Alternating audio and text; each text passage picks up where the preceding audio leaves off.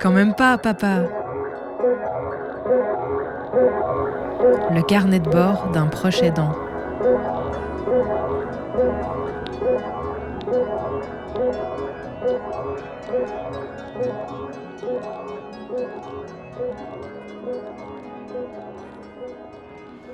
Dans le précédent épisode, j'avais pris le temps de raconter la manière dont euh, la maladie impacte euh, le cerveau, notamment euh, dans la cognition et dans la capacité à, construire des raisonnements, à comprendre les choses, à s'exprimer.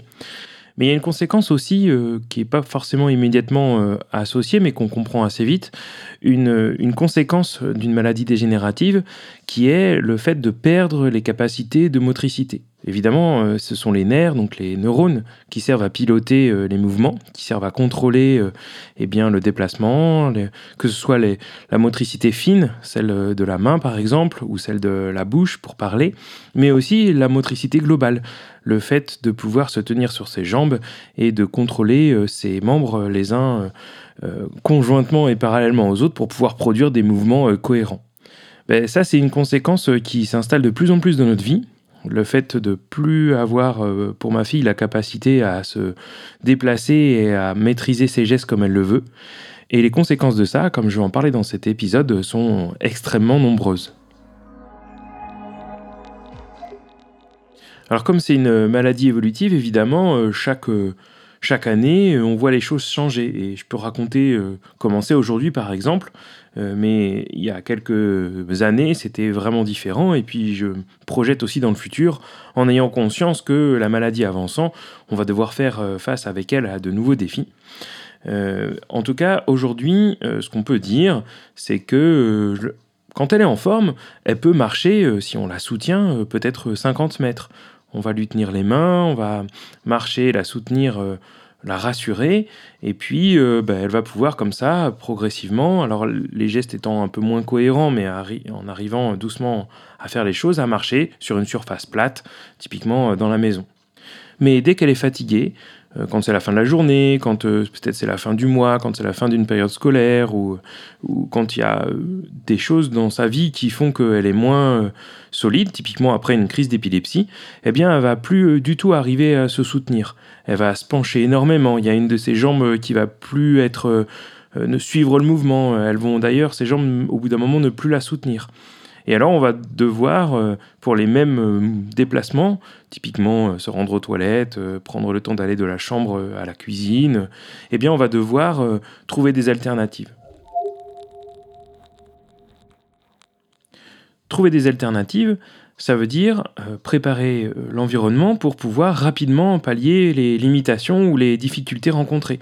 Quand on se lance dans la traversée du couloir et que soudain les jambes sont plus en, capacité de la porter, eh bien il faut trouver pas loin une chaise, un élément de support, quelque chose qui va lui permettre de se reposer.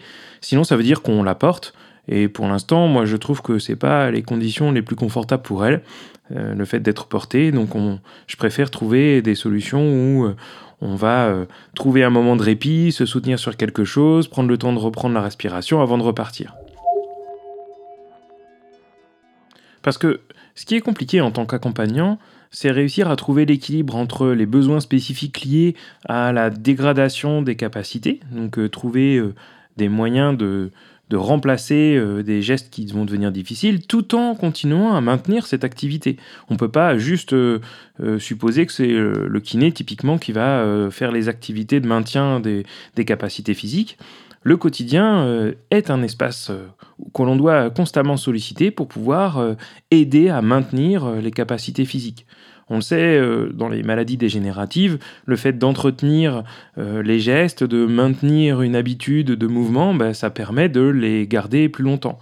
Et trouver le curseur en tant qu'accompagnant entre forcer cette activité pour qu'elle soit positive et ne pas dépasser le stade qui la rend difficile. C'est vraiment quelque chose de pas simple. Et donc trouver ce curseur, euh, sans tomber dans la facilité d'arrêter tous les mouvements, euh, ben, c'est une tâche que je trouve vraiment compliquée, mais que je trouve nécessaire. Et difficile de savoir sans observateur extérieur, sans professionnel, si on fait les bons choix. Finalement, on est un peu laissé seul face à ce niveau d'adaptation. En tout cas, pour ma part, j'essaye de mener les choses du mieux que je peux.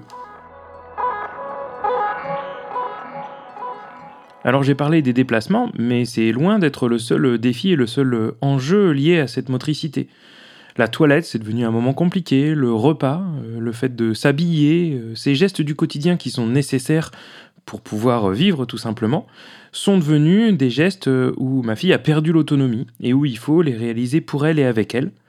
Alors il y a des fois où même la motricité rend difficile le simple fait de passer une manche, ou encore euh, quand euh, elle est fatiguée, eh bien le fait de déglutir. Donc il y a une foultitude d'événements comme ça, euh, de situations où suivant sa capacité et son énergie du moment, eh bien elle va se retrouver en difficulté ou pas et on va devoir ajuster les choses. Et comme je l'ai dit tout à l'heure, on essaie de trouver l'équilibre entre eh bien lui d'offrir le plus d'autonomie possible et lui assurer un cadre disons, d'activité, et en même temps, ne pas tomber dans les difficultés de la confronter à une impossibilité de faire les gestes. Alors si pour elle, euh, c'est une constante confrontation à des difficultés euh, liées à sa perte de capacité, pour nous les accompagnants, eh bien le défi, ça consiste à trouver et à apprendre les savoir-faire qui permettent de l'accompagner au mieux.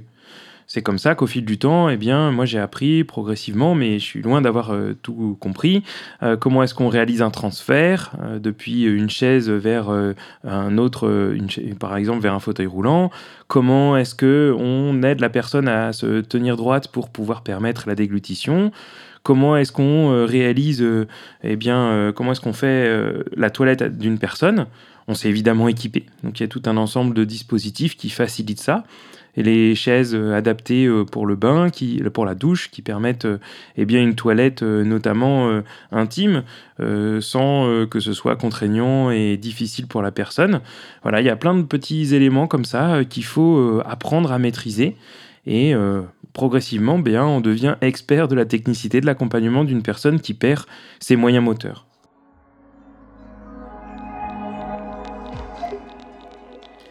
Et tous ces dispositifs, toutes ces techniques, eh bien, il faut euh, pouvoir les appréhender avant que ce soit réellement nécessaire. Trouver euh, euh, les moyens de regarder un petit peu dans le futur, de se dire tiens, maintenant, ça va être le moment où il faut s'équiper d'un lit médicalisé. Tiens, ce serait quand même vraiment nécessaire d'avoir une salle de bain adaptée. Ces processus d'adaptation constante du quotidien, de l'environnement, des techniques.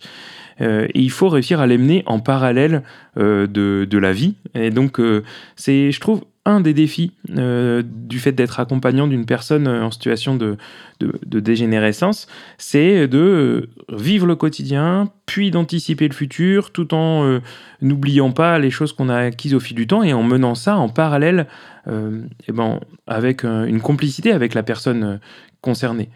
Mon objectif, c'est pas de l'écarter de toutes ces décisions, c'est de lui montrer qu'on fait ensemble les choses pour qu'elle continue de pouvoir faire ce qui, ce qui fait la vie. Mais l'inclure dans ses décisions, euh, c'est aussi se confronter à la perte de la cognition dont j'ai parlé un petit peu euh, dans, l'épisode précédent, le fait que progressivement elle soit plus en capacité de comprendre tout ce qui se passe autour d'elle, ça veut dire qu'on doit la guider dans la compréhension de tout ça cette difficulté à comprendre les choses et puis à percevoir, elle peut aller loin, hein, puisque par exemple, elle est aujourd'hui plus en autonomie pour pouvoir décider si elle doit aller aux toilettes. Euh, d'ailleurs, euh, on utilise de plus en plus de protection parce qu'elle maîtrise plus complètement euh, la continence. De la même manière, eh bien, savoir si elle a soif, faim, et c'est à nous de rythmer son quotidien. Mais en même temps, en l'impliquant, de sorte à ce qu'elle ben, ne subisse pas ces rythmes-là, mais qu'elle puisse participer à la discussion il y a des fois où ça devient compliqué parce qu'elle s'oppose frontalement au fait d'aller aux toilettes alors que je sais pertinemment que ça fait de nombreuses euh, heures qu'elle aurait euh, probablement dû y aller. Voilà. Tous ces moments, toutes ces confrontations euh, nous amènent à des situations complexes où on va se retrouver parfois en difficulté physique parce que l'opposition est telle qu'elle arrive elle décide de plus se soutenir et elle s'effondre et alors il faut quand même protéger, ni se blesser soi-même ni la blesser elle, trouver des moyens euh, malgré euh, ces oppositions brutales euh, de l'aider à, à, comprendre que si en fait c'est quand même important d'aller aux toilettes et retrouver le chemin d'une sérénité. c'est des moments pas simples à vivre où euh, le corps et l'esprit euh, n'arrivent plus à fonctionner correctement et on est un peu démuni face à la situation.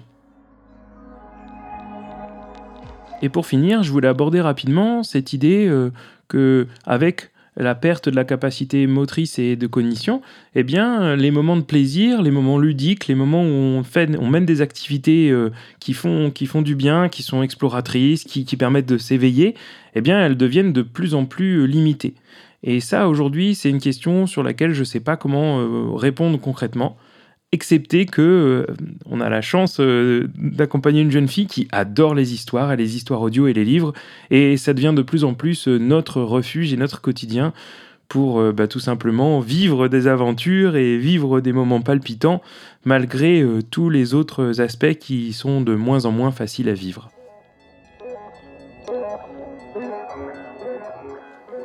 On arrive à la fin de cet épisode où j'ai raconté un peu les difficultés motrices du quotidien. Dans le prochain épisode, j'aimerais prendre le temps d'aborder un défi qui occupe une bonne partie du temps, c'est euh, la confrontation au sommeil et à la nuit qui parfois est tumultueuse.